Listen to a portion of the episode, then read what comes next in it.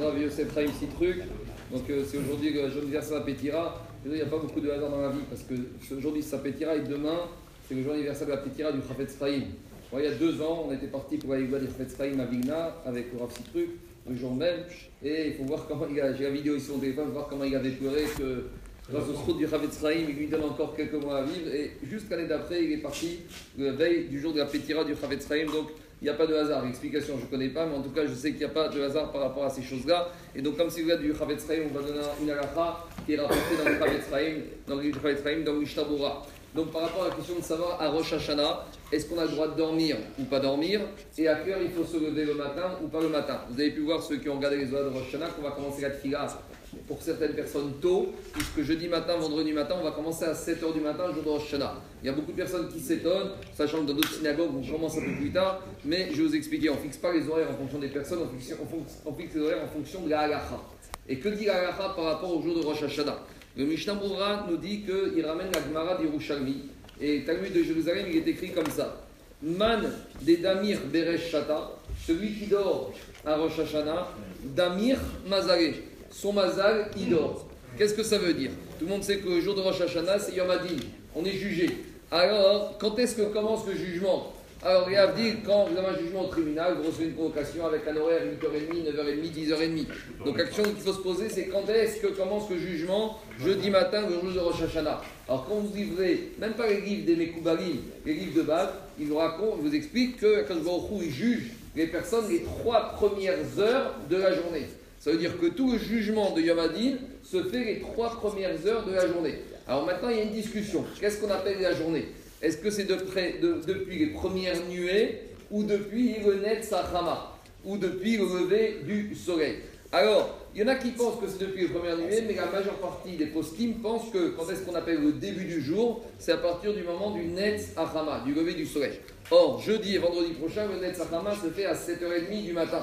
Donc vous comprenez bien que idéalement, il faut se réveiller avant le Net Zahama. C'est pour cela qu'on a fixé l'horaire de Tfila à 7h. Comme ça, on est sûr, déjà au moins qu'on sera là. Et au moment où le Net Zahama commence, les trois premières heures, le jugement va commencer, on sera réveillé. Et continue, continue le Et il dit par contre, l'après-midi, ceux qui sont fatigués, ils peuvent s'appuyer sur le minage du Harizal de se reposer un peu. Et c'est comme ça qu'il y a un Shabbat qu'on a l'habitude que de Rosh Hashanah, on peut se reposer un peu. Il vaut mieux dormir une petite heure, une heure et demie pour après faire ses et étudier plutôt que de somnoler toute la journée. Et ramener Shabbat, il vaut mieux se lever très tôt au matin et dormir un peu l'après-midi plutôt que de faire la grâce matinée pendant que Yamadine est en train de se passer. On est encore en train de dormir pour rentrer Shalom dans le problème. Il a dit le celui qui dort, son mazal, il dort. Et deuxième chose importante, c'est important de commencer tôt. Pourquoi Pour ne pas finir tard. Mais pourquoi ne pas finir tard Parce que Rosh Hashanah, avant tout, c'est un jour de Yom Tov.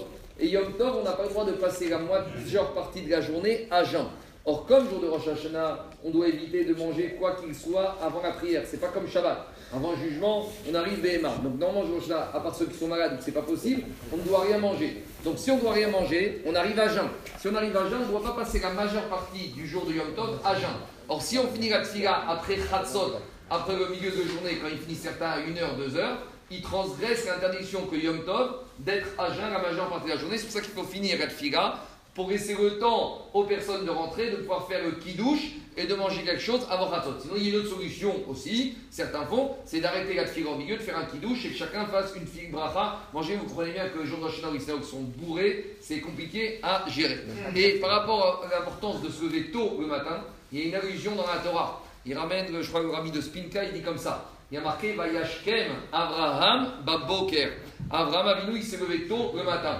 Où on trouve ce verset Par rapport à la Kedat Yitzhak, la paracha qu'on lit jour de Rosh Hashanah. Et il a rapporté que lorsque vous prenez le mot Abraham et vous prenez les lettres de la fin, on retrouve une allusion aux cinq jours de l'année pendant lesquels il faut se lever tôt.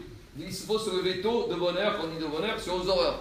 Alors, le Aleph de Abraham, ça correspond au Shana Rabba, d'accord Le jour de Shana Rabba, il faut se lever aussi aux aurores. Le Bet de Abraham correspond à Tisha Be'av, jour de Tisha Be'av, il faut se lever tôt. Le Resh de Abraham correspond bien sûr à Rosh Hashanah. Le He de Abraham correspond à Yom HaKippurim. Et le même de Abraham, c'est plus surprenant, il correspond à quoi? Au jour de Purim. Purim qui finit par la même. Bon, je me suis posé la question pourquoi Purim c'est si important, mais c'est évident, on a déjà dit qu'à Purim, c'est comme qui Purim?